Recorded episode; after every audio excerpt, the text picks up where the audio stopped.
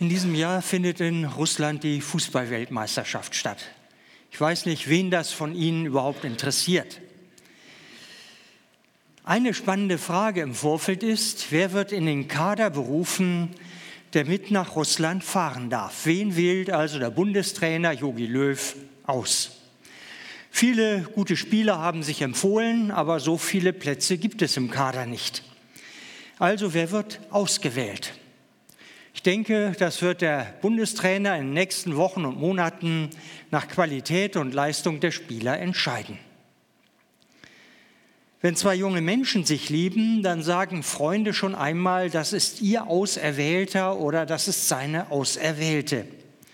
Und hier hat Auswählen etwas mit Liebe zu tun und mit Freiheit. Wenn eine Liebende oder ein Liebender auswählen, dann ist das eine freie Wahl. Zu der sind sie nicht gezwungen und in der Liebe, da kann man es sich auch nicht verdienen, auserwählt zu werden, sondern es ist die freie Wahl, die der oder die Liebende trifft, wen er oder sie auswählt. Und das ist nicht rational zu begründen. Und deshalb ist es auch schwierig, wenn ein Ehepartner den anderen fragt, warum hast du eigentlich gerade mich ausgewählt? Vielleicht lassen sich ja einzelne Gründe äh, finden, die dabei eine Rolle gespielt haben, aber trotzdem ist die Wahl der Liebe nicht rational zu erklären. Sie ist und bleibt ein Geheimnis. Und im heutigen Predigtext geht es um das Geheimnis der Erwählung. Und als Gottes Wort lese ich dazu aus 5. Mose 7, die Verse 6 bis 12. 5. Mose 7, 6 bis 12 nach der Übersetzung Martin Luthers. Denn du bist ein heiliges Volk für den Herrn, deinen Gott. Dich hat der Herr, dein Gott, erwählt zum Volk des Eigentums aus allen Völkern, die auf Erden sind. Nicht hat euch der Herr ins Herz geschlossen und euch erwählt, weil ihr größer wäret als alle Völker, denn du bist das Kleinste unter allen Völkern, sondern weil er euch geliebt hat und damit er seinen Eid hielte, den er euren Vätern geschworen hat Darum hat er euch herausgeführt mit mächtiger Hand und hat dich erlöst von der Knechtschaft aus der Hand des Pharao, des Königs von Ägypten.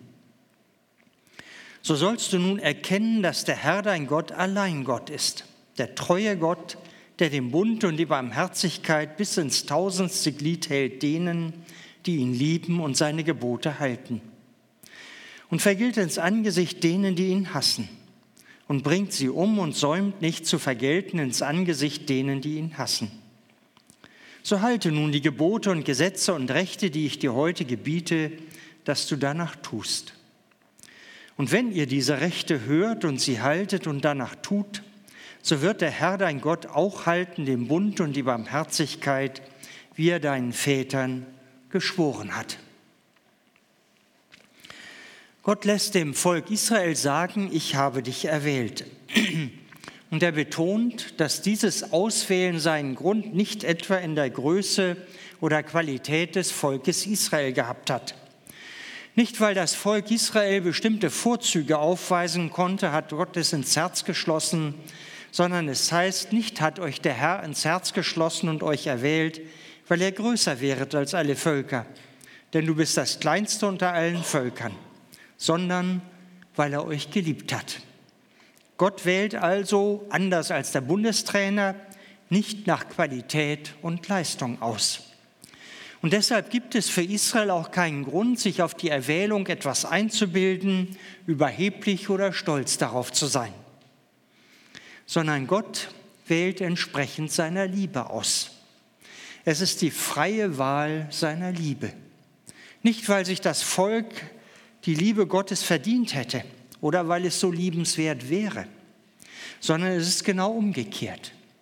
Mit seiner Erwählung misst Gott Israel einen Wert zu, den es von sich aus gerade nicht hat. Gott liebt das Volk und erwählt es in freier Wahl zu seinem Volk. Rational lässt sich das nicht erklären, warum Gott nun gerade Israel zu seinem Volk erwählt hat. Deswegen ist die Erwählung aber kein Rätsel, das man nicht lösen kann, sondern die Erwählung ist ein Geheimnis, weiß nicht, ob Ihnen dieser Unterschied schon einmal aufgefallen ist. Vielleicht lösen Sie gerne Rätsel, zum Beispiel Kreuzworträtsel in der Zeitung oder Sudokus oder was auch immer. Und wenn Sie ein Rätsel gelöst haben, dann schauen Sie es nicht mehr an.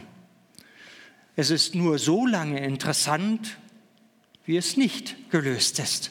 Danach ist es langweilig. Beim Geheimnis ist das anders. Wenn Sie ein Geheimnis verstehen, dann wird es interessant. Und das gilt gerade für das Geheimnis der Liebe. Je besser Sie es verstehen, desto interessanter wird es und hört doch nicht auf, ein Geheimnis zu sein. Und das gilt in besonderer Weise auch für das Geheimnis der Liebe Gottes. Je mehr wir es verstehen, desto unbegreiflicher wird es, sodass wir immer wieder nur neu staunen können über das Geheimnis, dass Gott uns liebt.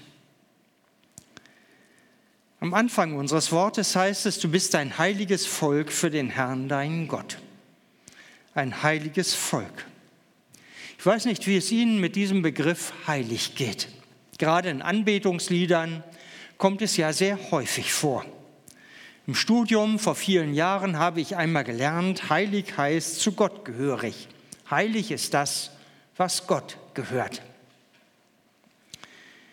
Aber was bedeutet das eigentlich im Blick auf Gott selbst? Er ist doch Gott, er gehört nicht zu Gott. Was meinen wir also, wenn wir Gott heilig nennen? Ich muss gestehen, das habe ich lange nicht verstanden. Bei der Predigtvorbereitung bin ich der Frage noch einmal nachgegangen und da bin ich auf eine Erklärung gestoßen, die mir geholfen hat. Heilig ist ein Begriff der Abgrenzung oder Ausgrenzung. Und das heißt, der Begriff heilig grenzt Gott ab von der Schöpfung, von seinen Geschöpfen.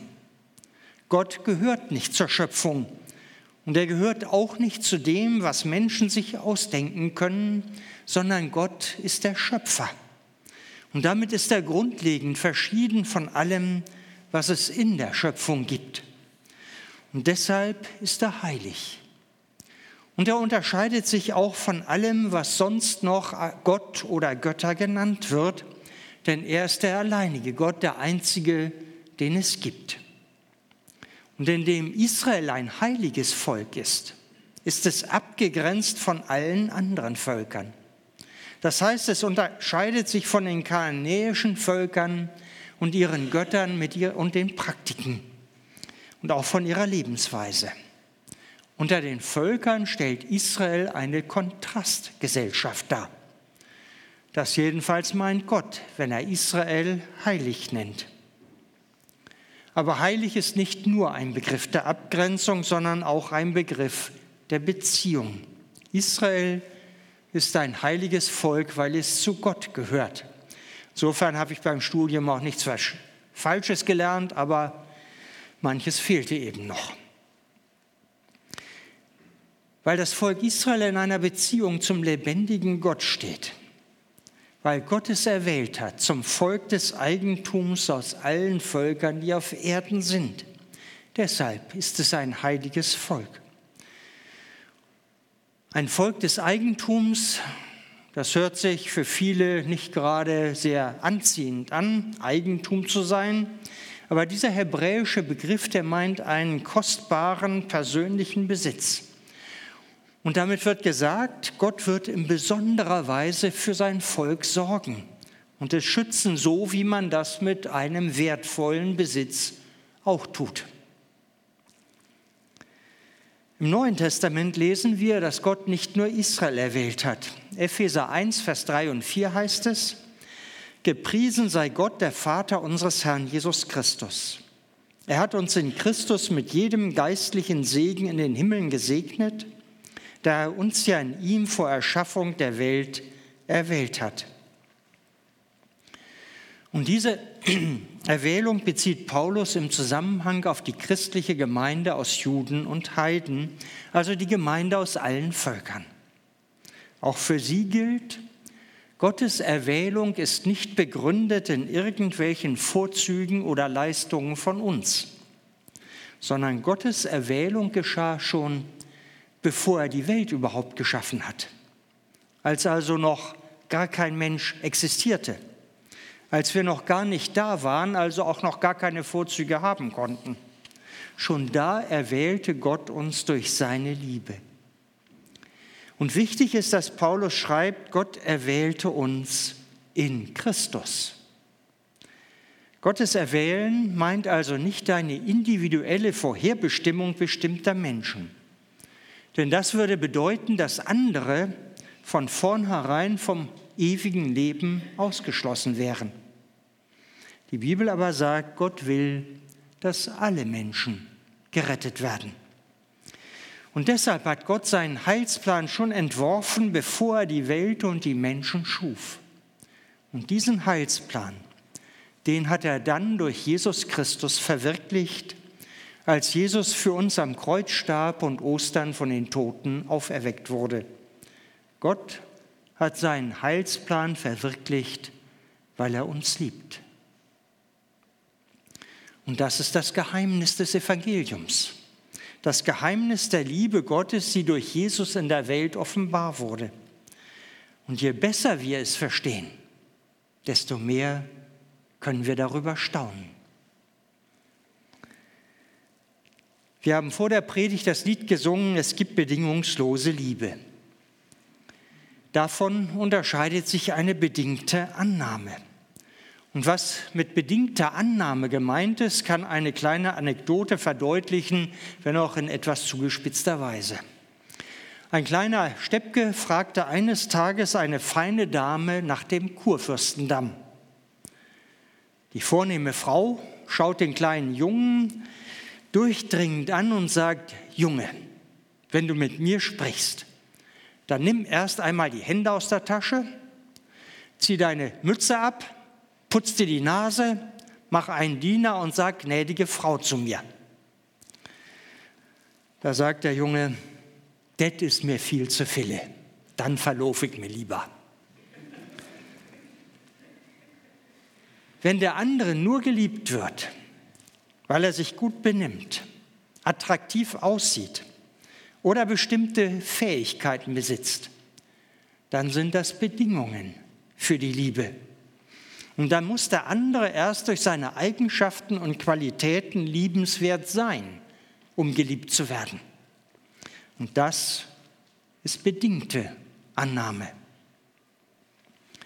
Und wenn die Liebe von Bedingungen abhängig ist, dann sind wir ängstlich bestrebt, wenn uns etwas an der Liebe liegt, diese Bedingungen zu erfüllen. Oder wenn wir das nicht so ganz schaffen, es den anderen wenigstens nicht merken zu lassen. Deshalb macht bedingte Annahme unfrei.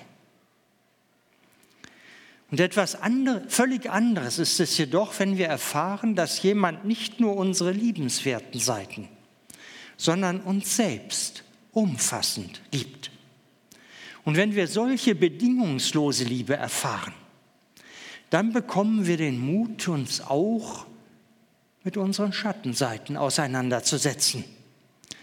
Und dann trauen wir uns, uns so zu sehen, wie wir wirklich sind weil wir nicht fürchten müssen, die Liebe des anderen zu verlieren, wenn wir unsere Schattenseiten zeigen, sondern wir selbst werden geliebt, ohne Vorbedingung. Und nicht nur die Rolle, die wir spielen. Und so führt bedingungslose Liebe dazu, dass sich unsere Beziehung vertieft, dass wir uns freiwillig in unserem Verhalten ändern und nichts ist für uns überwältigender als die Erfahrung uneingeschränkter Liebe. Und gerade indem sie bedingungslos ist, ist sie folgenreich, prägt und verändert sie uns. Gott ist seinem Volk Israel in Liebe treu. Er hat den Eid gehalten, den er einst Abraham schwor. Er hat die Verheißung erfüllt, die er Jahrhunderte vorher Abraham gegeben hatte. Darum und weil er das Volk liebt, hat er es aus der Sklaverei in Ägypten herausgeführt. Hat er es ins Land Kanaan gebracht, damit es dort in Freiheit als Gottes Volk leben kann. Und solche historischen Ereignisse, die verbürgen die Treue und Liebe Gottes. Die Erfüllung des Eids und die Befreiung aus Ägypten zeigen dem Volk, dass es sich auf Gott und auf seine Verheißung verlassen kann. Und das galt nicht nur für die Vergangenheit, sondern es gilt auch für die Zukunft Israels. Israels Erwählung ist im Neuen Testament nicht aufgehoben, sondern sie wird festgehalten, auch wenn das ein Problem darstellt. Denn auf der einen Seite ist Gott treu und steht zu seinen Verheißungen, auch zu seiner Erwählung. Nur auf der anderen Seite hat Israel jedoch den Messias, den Gott ihnen gesandt hatte, abgelehnt. Den, den er zu ihrer Rettung geschickt hat. Sie haben das Evangelium abgelehnt und zurückgewiesen. Und welche Spannungen das ergibt, das hat auch der Apostel Paulus erfahren und er setzt sich damit im Römerbrief auseinander. Ganze drei Kapitel, Römer 9 bis 11, braucht er dafür, um sich mit dieser Frage auseinanderzusetzen und eine Antwort zu finden. Eine erste Antwort in Römer 9 findet Paulus bei den Propheten. Als sich im Alten Testament das Volk Israel nicht mehr nach den Weisungen Gottes richtete, da hat Gott seine Geschichte fortgesetzt mit einem Rest von Israel.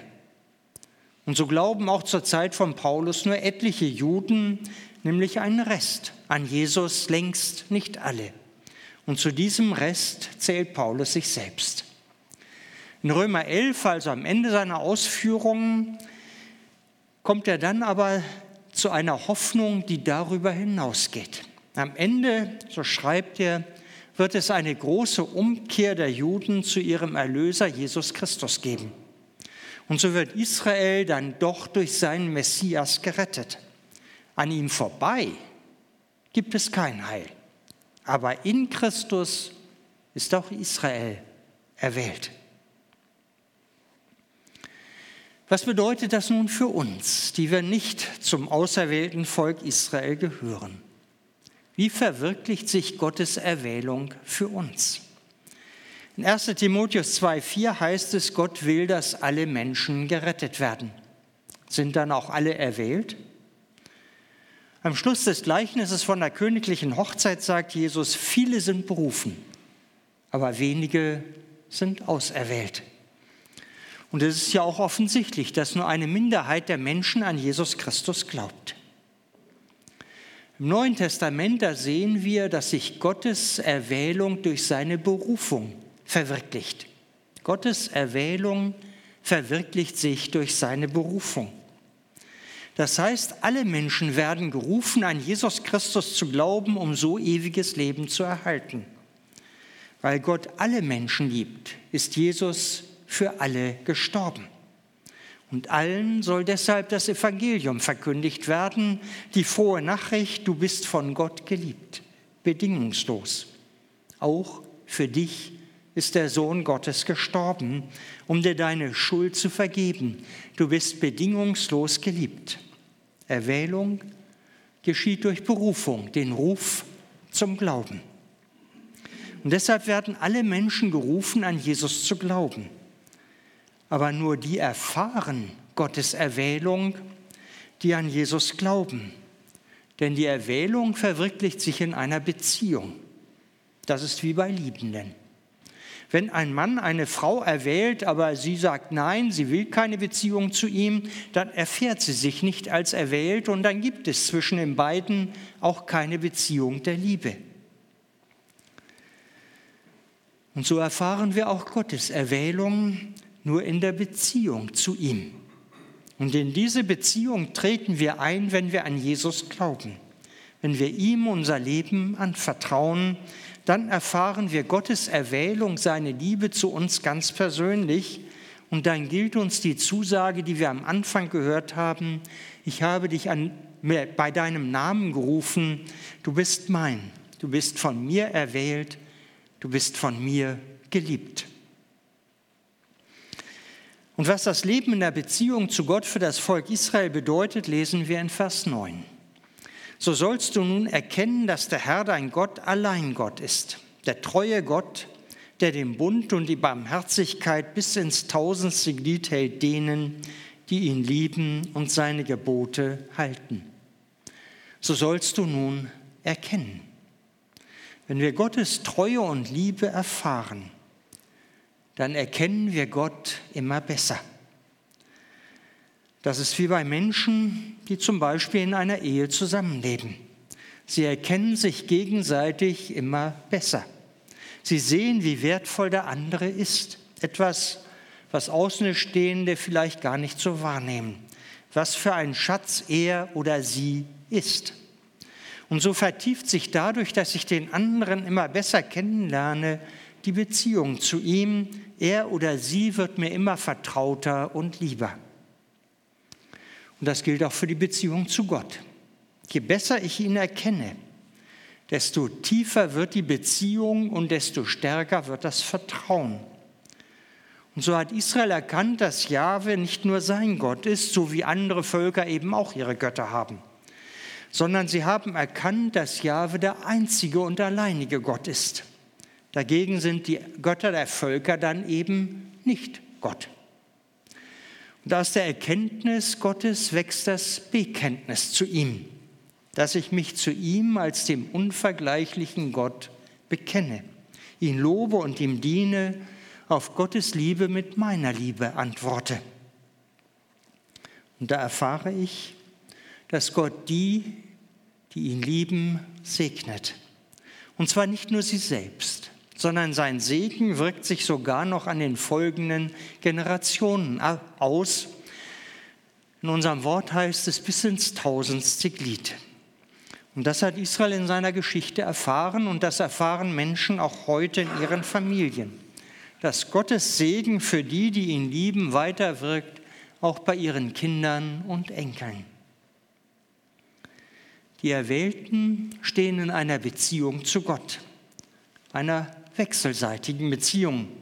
Sie antworten auf seine Liebe mit ihrer Liebe zu ihm. Und diese Liebe zu ihm zeigt sich daran, dass sie seine Gebote halten, dass sie nach seinen Weisungen leben, so heißt es in Vers 9. Und in Vers 11 wird dazu das Volk noch einmal aufgefordert, so halte nun die Gebote und Gesetze und Rechte, die ich dir heute gebiete, dass du danach tust. Gott hat Israel seine Weisungen gegeben, damit das Leben im verheißenen Land gelingt damit es ihnen gut geht und sie auch weiterhin von Gott gesegnet werden. Die Liebe zwischen Gott und seinem Volk, die kann nur wechselseitig gelebt werden. Und wie ernst es Gott mit seiner Liebe ist, zeigt auch der Vers 10. Er macht deutlich, dass es Gott nicht egal ist, ob seine Liebe vom Volk Israel erwidert wird, weil Liebe nur wechselseitig gelebt werden kann. Und deshalb kündigt Gott denen an, die ihn hassen, dass er sie bestrafen wird. Und die Frage ist, wer ist denn mit denen gemeint, die Gott hassen? Auch wenn Hassen ein Begriff ist, der mit vielen Emotionen verbunden ist, ist das nicht das Entscheidende. Gott lieben, das hatten wir gesehen, heißt seine Gebote halten. Im Gegensatz dazu heißt dann Gott hassen, sich von ihm distanzieren, ihn und damit auch das, was er sagt, ablehnen, ihn nicht mehr lieben und ihm nicht mehr vertrauen. Und weil die Menschen Gott nicht mehr glauben, dass seine Gebote gut für sie sind, lehnen sie diese ab und übertreten sie sogar bewusst. Von ihnen heißt es, sie hassen Gott. Es ist Gott nicht gleichgültig, wenn Menschen in dieser Weise auf seine erwählende Liebe reagieren. Denn wenn die Beziehung der Liebe nicht wechselseitig gelebt wird, dann wird sie zerstört. Und deshalb bestraft Gott die, die ihm nicht mehr vertrauen und sich von ihm abwenden, weil die Beziehung zu seinem Volk Gott so wichtig ist. Besteht er darauf, dass die Menschen in dieser Beziehung leben, dass sie ihm und seiner Liebe vertrauen dass sie deshalb auch nach seinen Weisungen leben, denn sonst zerstören sie die Beziehung. Und auch für uns als Christen geht es um eine wechselseitige Beziehung der Liebe, dass wir auf Gottes erwählende Liebe mit unserem Vertrauen und unserer Liebe antworten. Und deshalb geht es beim Glauben an Jesus nicht nur um ein dogmatisches Bekenntnis, nicht nur darum, dass wir uns mit unseren Worten zu ihm bekennen, sondern Glaube meint im Neuen Testament Vertrauen und Gehorsam zu leben. Und wenn wir Gott vertrauen, dass er uns liebt und dass er uns deshalb sagt, wie wir leben sollen, dann gehorchen wir auch seinen Weisungen. In der Lesung aus Johannes 15 sagt Jesus, wenn ihr meine Gebote haltet, so bleibt ihr in meiner Liebe, wie ich meines Vaters Gebote halte und bleibe in seiner Liebe. Im ersten Johannesbrief wird das aufgenommen, denn das ist die Liebe zu Gott, dass wir seine Gebote halten. Und dass Liebe zu Gott und Gehorsam zusammengehören, das habe ich selbst nachdrücklich erfahren, als Gott mich vor vielen Jahren zum Pastor berief. Bei einem Jungscher-Zeltlager, das ich mitleitete, ausgerechnet auf dem Kronberg in Eversbach, da hatte ich eine Bibelarbeit darüber zu halten, wie Jesus nach seiner Auferweckung Petrus begegnet. Petrus hatte ja vor der Kreuzigung dreimal behauptet, er würde Jesus nicht kennen, hat ihn verleugnet. Und nach seiner Auferweckung fragt Jesus deshalb Petrus dreimal, liebst du mich? Gehe mal davon aus, die meisten von Ihnen kennen die Geschichte. Und während ich damals diese Bibelarbeit hielt, da wurde mir klar, wenn ich nicht Ja dazu sage, meinen Beruf als Bankkaufmann aufzugeben und Theologie zu studieren, dann werde ich die Frage, ob ich Jesus liebe, nicht mit Ja beantworten können.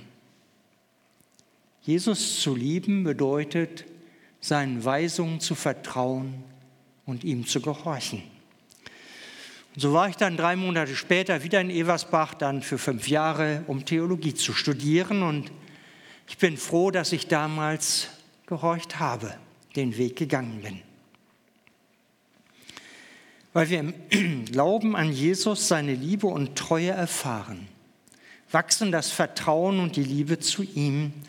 Wir lernen ihn immer besser kennen und wir antworten darauf, indem wir ihn mit Liedern und Gebeten anbeten und indem wir darauf vertrauen, dass er uns einen guten Weg führt. Und deshalb gehorchen wir ihm und leben nach seinen Weisungen. Und so verherrlichen wir dann mit unserem ganzen Leben den Gott, der uns erwählt hat und liebt und geben ihm die Ehre. Gott hat seinen Sohn Jesus Christus in die Welt gesandt, damit alle, die an ihn glauben, nicht verloren gehen, sondern damit sie gerettet werden und ewiges Leben erfahren. So hat Gott seinen Heilsplan für die Welt verwirklicht. Denn in Jesus Christus hat er uns erwählt, schon bevor er die Welt erschaffen hat. Und deshalb ruft Gott dich dazu auf, an Jesus zu glauben und so die Beziehung zu ihm aufzunehmen. Die Beziehung, die darin begründet ist, dass Gott dich bedingungslos liebt. Und wenn du diesem Ruf folgst und in die Beziehung der Liebe eintrittst, dann gilt dir die Zusage, du bist von Gott erwählt. Du bist dazu erwählt, mit ihm zu leben. Du ganz persönlich bist von Gott geliebt und deshalb unendlich wertvoll. Du bist erwählt. Wir werden gleich miteinander das Abendmahl feiern, das Mahl, zu dem Jesus seine Jünger damals eingeladen hat. Es ist das Mahl derer, die in einer Beziehung zu ihm leben, das Mahl derer, die von Gott erwählt sind. Und zu diesem Mahl lädt Jesus uns deshalb ein, dass wir auch dadurch die Beziehung mit ihm leben, dass wir uns von Jesus zu diesem Mahl einladen lassen und es gemeinsam feiern. Amen.